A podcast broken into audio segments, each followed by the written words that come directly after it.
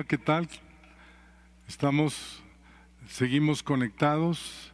Eh, llevamos más de 300 cápsulas eh, donde han podido participar muchos de, de, esta gran familia de las torres y vamos a continuar porque en cada, en cada uno de, de los de los que están en, esta iglesia hay un, hay un milagro, hay un testimonio que escuchar. Entonces estemos atentos y pues también te va a tocar a ti. Yo esta mañana quiero compartirles sobre el nuevo pacto. Ya hay un enfoque muy claro en, en el libro de Hebreos, en el capítulo 8, y dice, dice la escritura en el verso 13, al decir nuevo pacto, ha dado por viejo al primero, y lo que se da por viejo se envejece y está próximo a desaparecer. Esta, esta escritura la hemos utilizado varias veces pero yo quiero resaltar algunas cosas. Eh, en el capítulo 7 habla de que el nuevo pacto ahora Dios lo escribe en, el corazón de cada uno de nosotros. Ya no se escribe en piedra como fue la ley de Moisés. Y, y esto tiene, tiene mucho que ver porque, porque habla de un cambio y una transformación de la adoración a Dios. Tenemos un prototipo de adoración a Dios, pero dice que hay un nuevo pacto que da por viejo al primero. ¿Sí? Entonces, Dios quiere trabajar, Dios quiere enseñarnos hoy que viene un nuevo pacto, ¿sí? Y, en este nuevo pacto dice que, verso 8, que el Espíritu Santo da, da a entender que aún no se ha manifestado el camino al lugar santísimo, entre tanto que la primera parte del tabernáculo estuviese en pie. El Espíritu Santo ha existido eternamente, ayer, hoy y por los siglos. Es parte de la Trinidad ayer, hoy y por los siglos.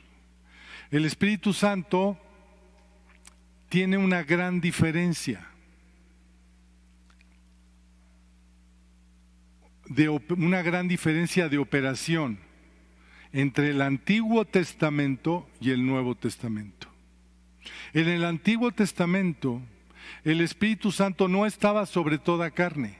En el Nuevo Testamento, por medio del sacrificio de la cruz, donde fue partido el velo del templo, de arriba abajo, el Espíritu se derramó sobre toda carne.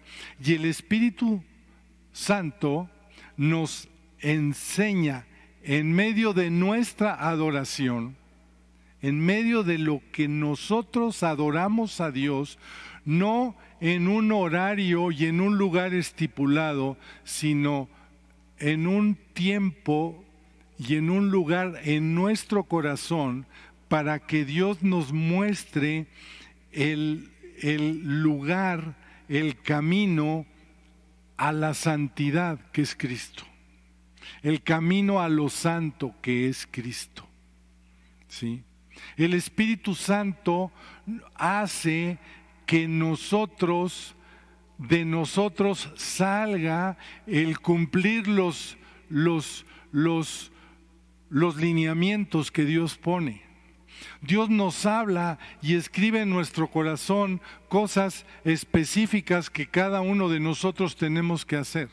Dios escribe en tu corazón el camino a lo santo, el camino a Cristo, el camino, la verdad y la vida, lo escribe en tu corazón para que tú cumplas en ese segundo pacto con una adoración, de rendición a lo que Dios esté mandándote hacer. El Espíritu Santo te ayuda a que no sea gravosa la ley, sino que tú mismo ves la conveniencia que, que Dios pone en tu corazón para que te vaya mejor en, las cosas, en el, en el, tiempo y en el momento que, que a ti y a mí nos toca vivir. Es una adoración personal. El segundo pacto, el nuevo pacto, es una adoración de rendición de tu corazón a Dios en las áreas difíciles que tú tienes que tratar. El Espíritu te habla y te dice y te redarguye de todas las cosas que tú tienes que ir cambiando. Y este es la esencia del segundo pacto, que tú te rindas al, a la majestad de Dios para conocer su santidad y puedas estar conectado con las cosas que Dios quiere hacer en tu vida con las cosas donde Dios quiere ponerte para que tú seas bendición para otros. Esa es mi meditación para esta semana. Dios les bendiga, les amamos y ya falta mucho menos que antes. Seguimos seguimos conectados y nos veremos muy pronto, querida familia. Que Dios les bendiga mucho.